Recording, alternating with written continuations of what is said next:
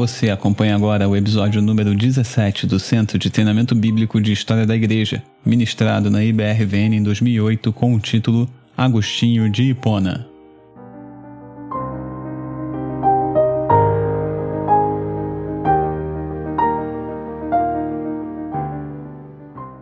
Vamos falar do Agostinho.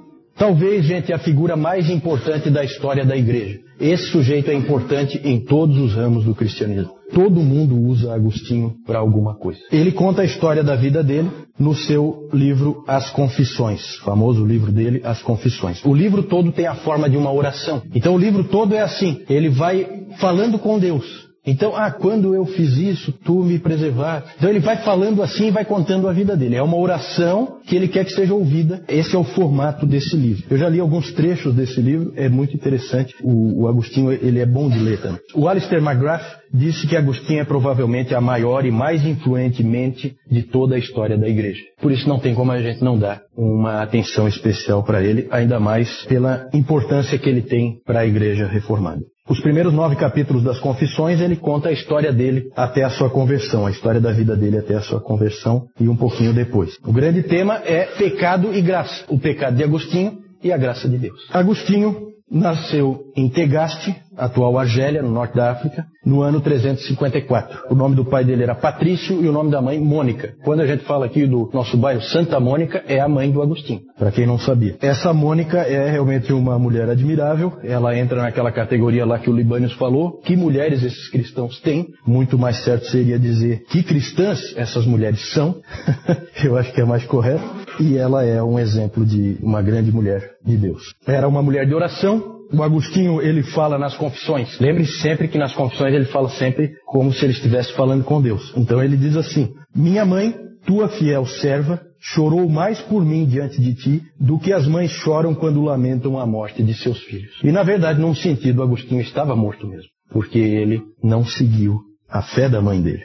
Ele rejeitou a fé dela e viveu uma vida completamente mundana desde a sua adolescência e em diante. Por meio das orações de Mônica, Deus usou, ouviu as orações de Mônica e ele foi alcançado. E a Mônica só morreu um ano depois da conversão do filho. Mônica também é um exemplo de testemunho dentro da família, porque o pai dele não era cristão, Patrício não era cristão, e a sogra, a sogra também morava ali com eles e também não era cristã, e os dois muitas vezes tornavam a vida da Mônica difícil, ela como cristã, especialmente a sogra. Mas veja só o que o Agostinho diz dela. As virtudes com que a adornaste e pelas quais ele, o Patrício, a respeitou, amou e admirou, eram como muitas vozes constantemente falando a ele de ti. Ela é um exemplo de testemunho dentro da família, um exemplo dentro daquele de 1 Pedro. Você ganha sem palavra pelo teu exemplo, pela tua vida, você ganha o teu marido e ela ganhou o marido e ganhou a sogra. O Agostinho fala também que a atenção que dispensou e a sua constante paciência e gentileza também acabaram alcançando aquela velha senhora, que era a sogra da Mônica. Agostinho a chama de uma serva dos servos de Deus. Depois, mais tarde, esse título foi dado para o Papa. Eu acho que fica bem melhor na Mônica. Eu acho que para o Papa fica muito ruim esse título aí. Não ficou legal, não. Vamos falar da vida dele de pecado. Ele fala nas confissões de que ele pecou desde o dia que nasceu. Ele insiste nisso. Tem até um episódio interessante da infância dele, que ele gasta bastante tempo, que é um episódio em que ele, junto com outros meninos, resolveram roubar umas peras na casa do vizinho. E ele conta essa história das peras, de que ele não tinha a menor fome.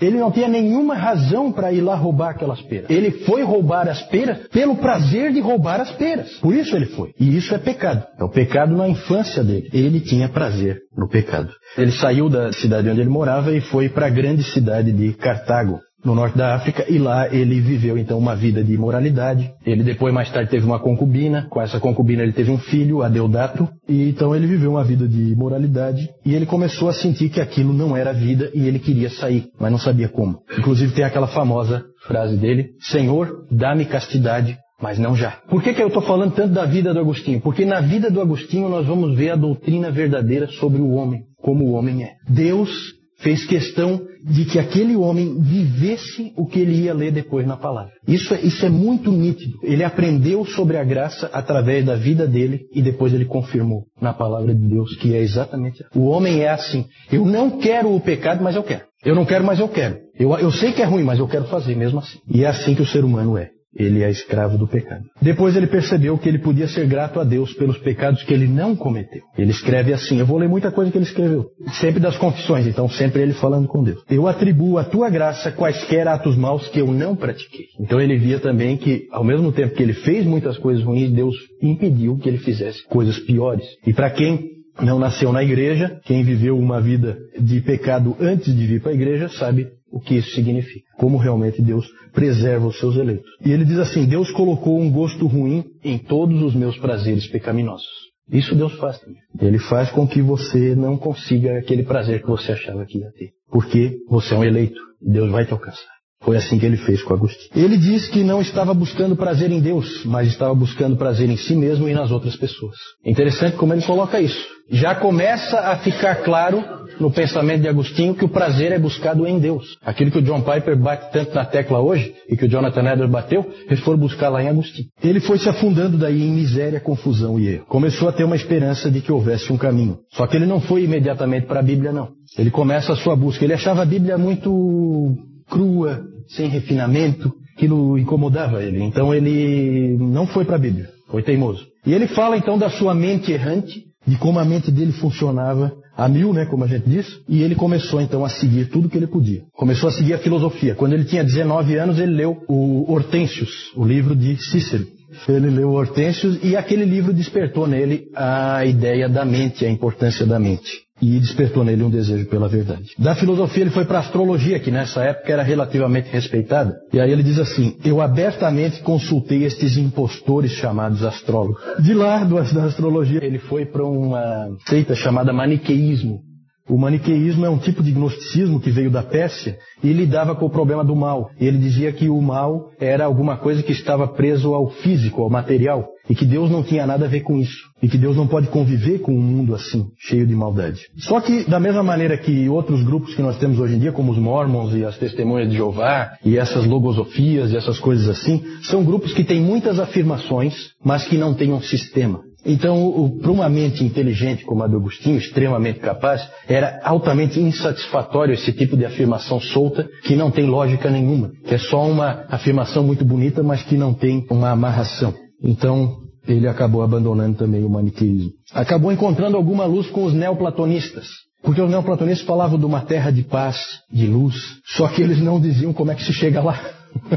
e o Agostinho fala que o verbo se fez carne, eu não pude ler ali. Essa informação ele não encontrou ali. E depois ele soube que esse é o único caminho, o fato de que o verbo se fez carne. É impressionante, gente, como Deus foi trazendo o Agostinho. O Agostinho, ele decidiu ir para Roma, porque ele quis seguir carreira na retórica. Ele era extremamente capaz, um indivíduo muito inteligente, praticamente um gênio, e ele então queria seguir carreira na retórica, que era uma bela carreira nessa época, e ele achava que ele tinha que ir para o maior centro na época, que era Roma. Ele queria ir para lá, a mãe dele não queria que ele fosse para lá, porque em Cartago já foi um desastre a vida dele, imagina ele em Roma, né? uma cidade maior, muito pior. Então a mãe dele ficava orando e insistindo com ele para ele não ir, para ele não ir, e pedia a Deus para ele não ir, e pedia a Deus para ele não ir, daí ele dizia que ia, daí ele não ia, daí ele ia, daí ele não ia, ficava nessa indecisão e acabou indo. E aí o que o Agostinho diz disso é uma coisa muito interessante. Ele fala que Deus não ouviu as palavras da sua mãe, mas a oração, porque as palavras dela eram: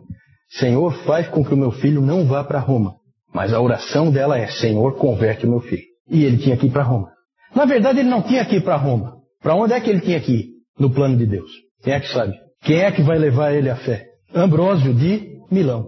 Então ele vai para Roma e quando ele chega em Roma, ele descobre que ele não tem que estar em Roma. Que o grande orador, o homem da retórica, está em Milão. E o nome dele é Ambrósio. Então ele vai para Milão. E aí ele fala uma coisa muito bonita. Ele diz assim: totalmente sem saber, eu estava sendo trazido por ti a ele para que, sabendo, eu pudesse ser trazido por ele a ti. Frase bonita, né? E é bem isso mesmo que aconteceu. Sem saber, eu estava sendo trazido por ti a ele, para que, sabendo, eu pudesse ser trazido por ele a ti. Ele se aproximou de Ambrósio, não pelo, pela fé cristã, mas porque Ambrósio era um grande orador. Só por isso. Veja que interessante. Mas aí ele escreve assim: Eu comecei a gostar dele. A princípio, não como um mestre da verdade, porque eu não tinha absolutamente nenhuma confiança na tua igreja. Mas eu comecei a gostar dele como um ser humano que tinha sido bom comigo. Vejam a importância do testemunho, vejam a importância dele ter sido bem recebido, dele ter sido acolhido por aquele grande homem de Deus que foi o Ambrósio. Enquanto em Milão, ele passou por diversas influências do Ambrósio e de outros irmãos ali da igreja que começaram a influenciar ele. Ele ia sempre aos cultos, ouvia a palavra por causa da oratória, só que ele estava levando o evangelho. então é interessante isso. E ele então leu um best-seller da época, que era o livro de Atanásio. Vejam como as coisas se interligam. O livro de Atanásio, que era um grande best-seller nas igrejas, A Vida de Antônio, o eremita. O Atanásio escreveu A Vida de Antônio e esse livro influenciou muitas pessoas, inclusive o Agostinho. Por fim, ele estava lendo a Bíblia. E para ele agora a Bíblia era um livro diferente. O episódio da conversão dele é famoso, ele nos jardins de Milão, num jardim de Milão, ele ouve uma criança, um menino, gritando, tole lege, tome, leia. Aí ele olhou em volta para ver se era alguma brincadeira de algum menino, não viu ninguém. E de novo, tome, leia. Aí ele estava na mão com um livro das Escrituras, o livro de Romanos, e ele então fez aquilo que a gente sempre é ensinado para não fazer, pegou o livro e abriu num lugar qualquer e ele então abriu em Romanos 13, no versículo 13: Andemos dignamente como em pleno dia, não em orgias e bebedices, não em impudicícias e dissoluções, não em contendas e ciúmes, mas revestivos do Senhor Jesus Cristo e nada disponhais para a carne no tocante às suas concupiscências. Esse é o 14. Então, exatamente aquilo veio como uma facada nele, porque era exatamente o tipo de vida que ele vinha vivendo. Ali ele cedeu, ali ele entregou a vida dele para Cristo. Aos 32 anos, ele era então uma nova criatura. E ele foi então batizado por Ambrósio no ano 387. A mãe dele estava lá, o filho dele estava lá. Foi um momento bastante interessante, bastante comovente. Ele voltou para Roma e depois voltou para a África, de onde ele tinha vindo. Foi ordenado em 391 e tornou-se bispo em 395. Quando Agostinho foi ordenado, ele chorou, não de alegria, mas porque ele sentia que estava entrando em algo extremamente difícil. Num aniversário de ordenação, ele disse: pregar, repreender, corrigir, edificar, cuidar de almas individuais é um grande fardo, grande trabalho, grande luta. Quem não evitaria esse trabalho? Mas o evangelho me constrange. Aí o coração de um pastor. A ordenação, gente, foi muito boa para o Agostinho, porque deu foco para a vida dele. Ele agora tinha uma missão e ele a desempenhou com absoluta fidelidade. Todos os livros dele, os grandes escritos dele, vieram depois já dele ser bispo. Ele passou a se dedicar à obra de Deus de uma maneira impressionante. É muito comum pessoas muito inteligentes e muito capazes como Agostinho esse tipo de pessoa é uma pessoa que às vezes ela não se acha na vida, né? Ela erra muito o caminho porque ela é capaz de fazer bem qualquer coisa que ela fizer. Ela vai ter sucesso em qualquer coisa que ela faça. Então ela não sabe o que fazer. E para Agostinho então foi muito bom que ele foi ordenado, que ele botou um peso de responsabilidade nele e ele então colocou todas as energias dele naquilo. Ele passou o resto da sua vida como bispo em Hipona, que era uma cidade relativamente sem expressão, não é uma cidade importante, mas ele é importante. Então, é, ele ficou nessa cidade de Hipona por 35 anos. Ele foi bispo ali ensinou aquele povo ali. Dizem que os seus sermões nunca eram simplificados para facilitar para o povo. Ele pegava e pregava o que ele entendia realmente da verdade de Deus. Passava muito tempo escrevendo, morreu em 430, pouco antes da cidade cair nas mãos dos vândalos. Século V, gente, já ponham isso na cabeça, século V, o Império Romano do Ocidente vai para o espaço. Tudo que é bárbaro invade o Império Romano e ele é tomado de uma maneira absurda, inclusive ali na África do Norte, onde os vândalos entraram ali, né? Os vândalos são esse grupo bárbaro que leva esse nome. Aqui nós falamos então um pouquinho da vida dele, mas agora eu preciso falar um pouquinho de teologia, porque o momento é muito importante na história da igreja. O grandioso resgate da doutrina da graça de Deus. Deus escolheu esse homem aí para fazer isso. Nós nunca vamos entender por que, que Deus escondeu a doutrina da graça de Deus completamente da vista da igreja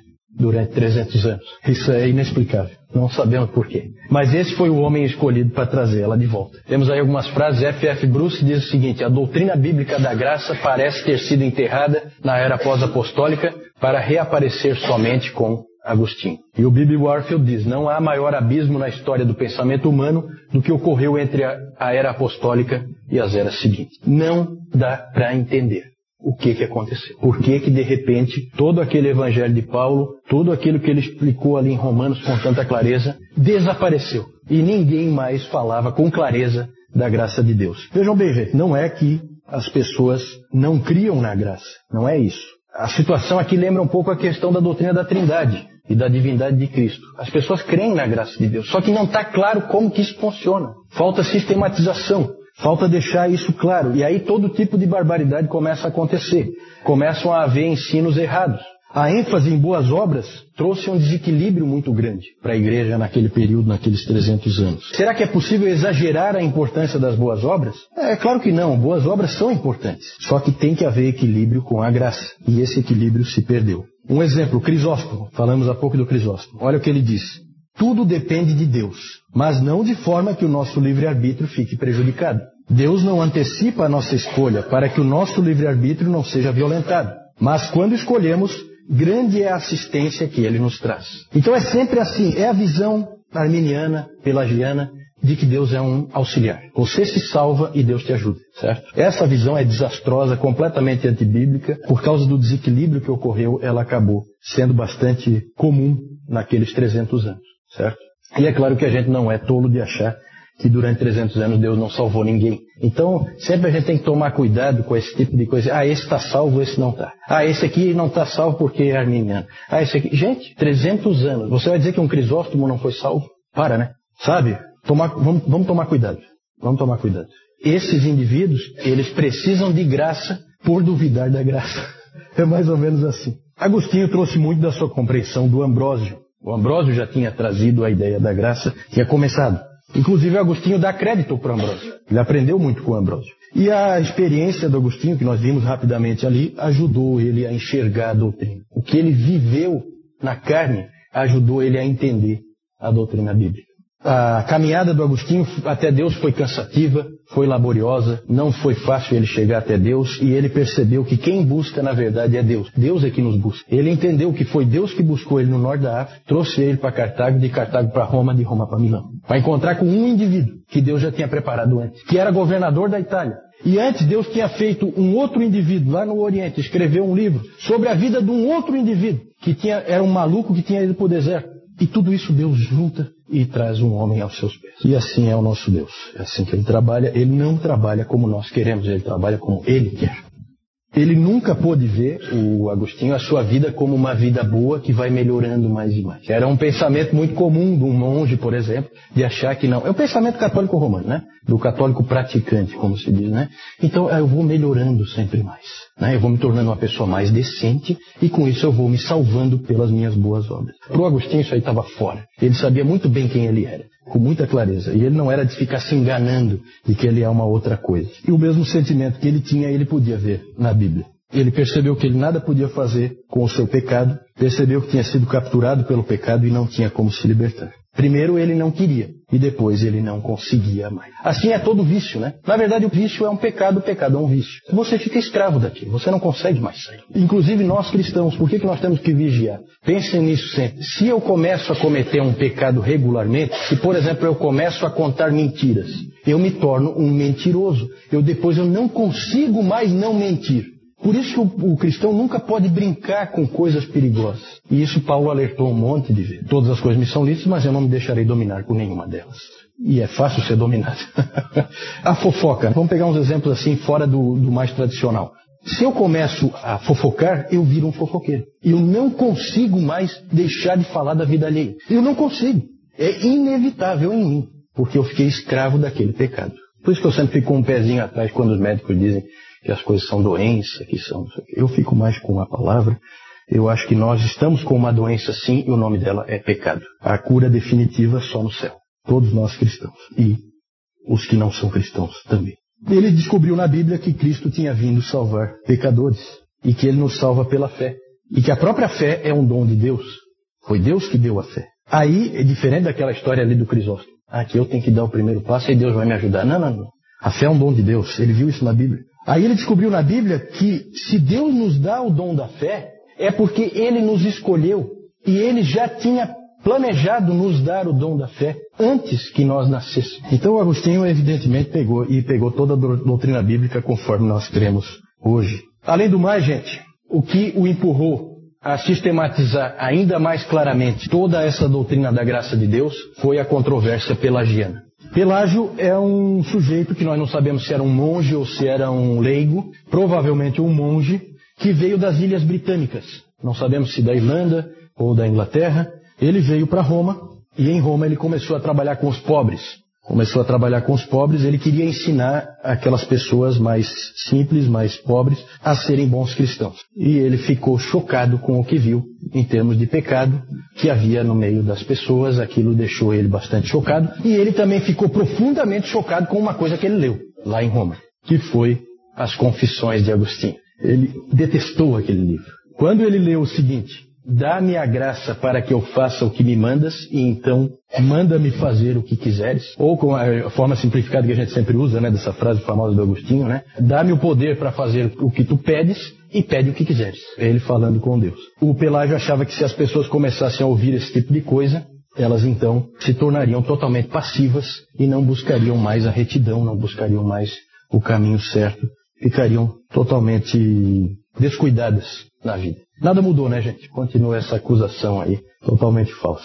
O ensino do Pelágio era o seguinte, resumindo: todas as pessoas nascem neutras, nem boas nem más. No pelagianismo não existe pecado original. Ninguém nasce pecador. As pessoas escolhem fazer o mal porque há muito exemplo de maldade em volta dela. Típico de religião natural, né? Ah, não, aquele indivíduo é bandido porque ele tem muito exemplo negativo na vida dele e tal. Ele dizia que há a possibilidade para cada um de nós de fazer tanto o bem como o mal. O livre-arbítrio que ele dizia. Às vezes ele chama o livre-arbítrio de a graça do livre-arbítrio. Porque começaram a acusar o Pelágio de não falar muito da graça. Pô, mas você não fala nada da graça. Daí ele assim, não, a graça do livre-arbítrio. Eu não consigo ver graça nenhuma aí, porque é a graça do livre-arbítrio que leva as pessoas para o inferno. Que graça que é essa? Maravilhosa. Para mim não serve. Ele dizia que você sempre pode escolher o caminho do bem e até mesmo pode atingir a perfeição. Por que não? É possível atingir a perfeição porque você nunca precisa fazer o mal. O F.F. Bruce diz que o Pelágio é o pai espiritual de todos aqueles que professam o credo popular inglês da justificação pela decência. Todos os discursos que incitam o homem à bondade, não, você tem que ser bom, você tem que fazer o certo aqui e tal, são discursos pelagianos. Na verdade, eles apelam para o homem fazer o que ele é incapaz de fazer e que ele não quer fazer. Um discurso desse tipo pelagiano, um agustiniano logo levantaria, mas eu não consigo. Ele logo diria isso. O Agostinho respondeu ao Pelágio deixando claro que nós somos incapazes de fazer o bem e não temos nenhuma vontade de fazer o bem. A nossa vontade está corrompida. Nós temos o pecado original, que veio em Adão, ele pegou de Romanos, todo aquele ensino. A graça de Deus não está lá para nos ajudar, como se pensava. A graça de Deus está lá para nos salvar. Pelágio então respondeu que o cristão então podia fazer qualquer coisa que ele quisesse. E Agostinho retrucou, dizendo que a vida cristã é sempre um crescimento na graça. Costuma ser lento, com muitos tropeços dolorosos, mas o verdadeiro cristão crescerá na graça. O Pelágio, queria que a igreja ele fosse um tipo de mosteiro com super cristãos dentro. Já o Agostinho considerava a igreja mais como um hospital com muitos doentes, alguns gravemente doentes, mas que estão todos melhorando de saúde, pela graça. Mas continuam doentes, ainda com dificuldades. É uma visão diferente. Perfeição só no céu. No meio dessa controvérsia, qual a resposta da igreja? A igreja pareceu aprovar o ensino de Agostinho, só aparentemente da gente. Por quê? Porque eles não podiam suportar o ensino do Pelágio, estava muito fora. Só que ali, naquela época, eles na verdade estavam fazendo assim, ó, não, só existe Agostinho e Pelágio, então nós vamos ficar com Agostinho, certo? Só que depois eles perceberam que não precisa ser só um ou outro, tem um caminho pelo meio, e foi esse que eles escolheram, chamado de semi-pelagianismo. A igreja pareceu aceitar a doutrina do Agostinho, só que logo houve uma reação. Da onde veio a reação? Principalmente na igreja, os monges nos mosteiros. Lembram que eu falei disso? Porque se o Agostinho tiver certo, e nós somos salvos pela graça, o que, que nós estamos fazendo aqui? A gente aqui cultiva boas obras para ver se a gente consegue dar uma melhorada e garantir a nossa salvação. O Sínodo de Cartago e o Concílio de Éfeso aprovaram o ensino de Agostinho, mas depois em Orange, na França, deixaram uma porta aberta. Eles colocaram assim: ó, nenhum negócio, é, Deus nos salva, mas não sem a nossa ajuda. Isso é semi-pelagianismo. Isso é semi-pelagianismo e acabou se tornando a teologia oficial. O Dr. Calhoun chama esse tipo de teologia de teologia percentual. A salvação é assim, uma porcentagem para cada um. Deus entra com uma porcentagem, você entra com a outra porcentagem. Pode ser 99% Deus, 1% você, mas ainda assim é um modelo sinergista e, portanto, semi-pelagiano. A reforma, né, eu não preciso nem dizer, fez um uso brutal de Agostinho. Calvino chegou a dizer que Agostinho é totalmente nosso. Ele usou essa expressão na briga, né? O que não é verdade, precisamente porque o Agostinho ele é excelente na doutrina da graça, mas em outras coisas ele deu umas escorregadas boas e a Igreja Católica usa muito do ensino dele sobre a Igreja, que não é tão auspicioso. Tanto que o Dr. Warfield, Baby Warfield, disse o seguinte: que a reforma é na verdade Agostinho contra Agostinho, o Agostinho católico contra o Agostinho protestante.